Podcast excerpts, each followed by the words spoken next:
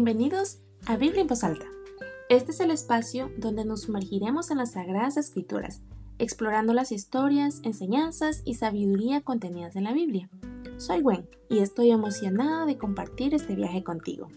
A lo largo de cada episodio nos sumergiremos en pasajes clave, personajes fascinantes y lecciones intemporales que nos ofrece la palabra de Dios. Prepárate para un viaje de descubrimiento, reflexión y sobre todo inspiración. Comencemos.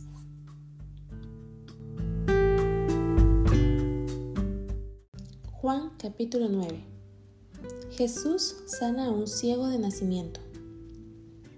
A su paso, Jesús vio a un hombre que era ciego de nacimiento y sus discípulos preguntaron, Rabí, para que este hombre haya nacido ciego, ¿quién pecó, él o sus padres? No está así debido a sus pecados ni a los de sus padres, respondió Jesús, sino que esto sucedió para que la obra de Dios se hiciera evidente en su vida. Mientras sea de día, tenemos que llevar a cabo la obra del que me envió. Viene la noche, cuando nadie puede trabajar. Mientras esté yo en el mundo, luz soy del mundo. Dicho esto, escupió en el suelo hizo barro con la saliva y se lo untó en los ojos al ciego, diciéndole, Ve y lávate en el estanque de Siloé, que significa enviado. El ciego fue y se lavó y entonces al volver ya veía. Sus vecinos y los que lo habían visto pedir limosna decían, ¿no es este el que se sienta a mendigar? Unos aseguraban, sí, es él. Otros decían, no es él sino que se le parece. Pero él insistía, soy yo. ¿Cómo entonces se te han abierto los ojos? le preguntaron. Y él respondió, ese hombre que se llama Jesús hizo un poco de barro, me lo untó en los ojos y me dijo, ve y lávate en Siloé. Así que fui, me lavé y entonces pude ver. ¿Y dónde está ese hombre? le preguntaron. No lo sé, respondió las autoridades investigan la sanidad del ciego. Llevaron ante los fariseos al que había sido ciego. Era sábado cuando Jesús hizo el barro y le abrió los ojos al ciego. Por eso los fariseos, a su vez, le preguntaron cómo había recibido la vista. Me untó barro en los ojos, me lavé y ahora veo, respondió.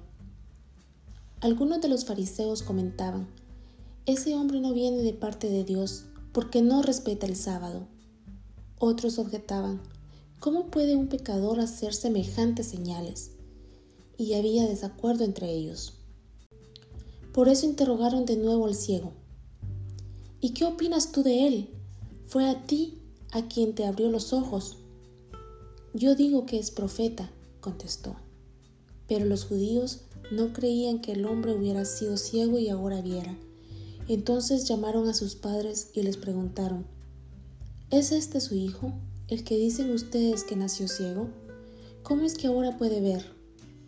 Sabemos que este es nuestro hijo, contestaron los padres, y sabemos también que nació ciego. Lo que no sabemos es cómo ahora puede ver ni quién le abrió los ojos. Pregúntenselo a él, que ya es mayor de edad y puede responder por sí mismo. Sus padres contestaron así por miedo a los judíos, pues ya estos días habían convenido que se expulsara de la sinagoga a todo aquel que reconociera que Jesús era el Cristo. Por eso dijeron sus padres, pregúntenselo a él, que ya es mayor de edad. Por segunda vez llamaron los judíos al que había sido ciego y le dijeron, Da gloria a Dios, a nosotros nos consta que ese hombre es pecador. Si es pecador, no lo sé, respondió el hombre. Lo único que sé es que yo era ciego y ahora veo. Pero ellos le insistieron. ¿Qué te hizo? ¿Cómo te abrió los ojos? Él respondió. Ya les dije, y no me hicieron caso, porque quieren oírlo de nuevo. ¿Es que también ustedes quieren hacerse sus discípulos? Entonces lo insultaron y dijeron, Discípulo de ese lo serás tú. Nosotros no somos discípulos, Discípulo de ese lo serás tú. Nosotros somos discípulos de Moisés y sabemos que a Moisés le habló Dios, pero de este no sabemos ni de dónde salió. Allí está lo sorprendente, respondió el hombre, que ustedes no sepan de dónde salió y que a mí me haya abierto los ojos.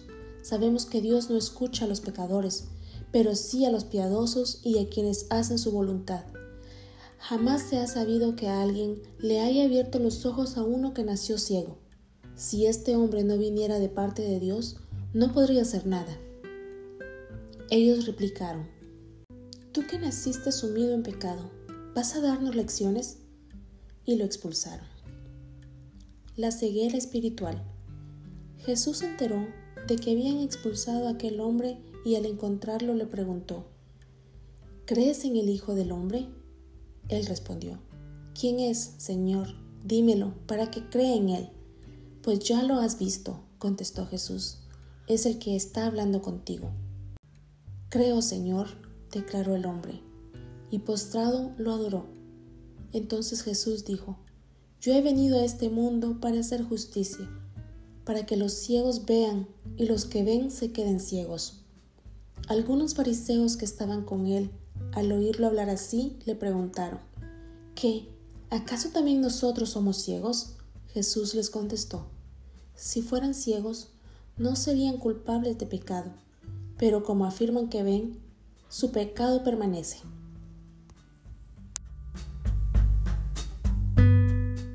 Padre Celestial, te agradecemos por el tiempo que hemos dedicado a sumergirnos en tu palabra Gracias por cada mensaje, enseñanza y verdad que hemos encontrado en las escrituras. Que estas palabras no solo resuenen en nuestros oídos, sino que también encuentren un hogar en nuestros corazones. Damos gracias por la oportunidad de explorar tu palabra juntos y te pedimos, Señor, que cada oyente sea tocado por tu gracia y verdad, que estas palabras inspiren, consuelen y despierten un deseo más profundo de conocerte. Concede a cada oyente discernimiento para aplicar estos principios en su vida diaria. Que la semilla de tu palabra crezca y dé frutos en sus corazones. Te encomendamos a ti, Señor, a todos aquellos que nos escuchan. Que tu Espíritu Santo les guíe y les revele tu amor incondicional. Que encuentren consuelo, esperanza y propósito en tu palabra. Gracias, Señor, por este tiempo de lectura y reflexión que tu luz nos ilumine siempre y que podamos compartir el amor y la verdad que hemos recibido con aquellos que nos rodean. En el nombre de tu amado Hijo Jesucristo, oramos. Amén. Y así concluimos otro episodio de Biblia en voz alta. Agradezco sinceramente que hayas compartido este tiempo conmigo y con la palabra. Que la lectura diaria de la Biblia sea una fuente constante de inspiración y guía en tu vida. Si te ha gustado este episodio, te animo a suscribirte, compartirlo con otros y dejar tus comentarios. Estoy emocionada por los días que tenemos por delante en este viaje espiritual. Hasta la próxima vez en Biblia en voz alta.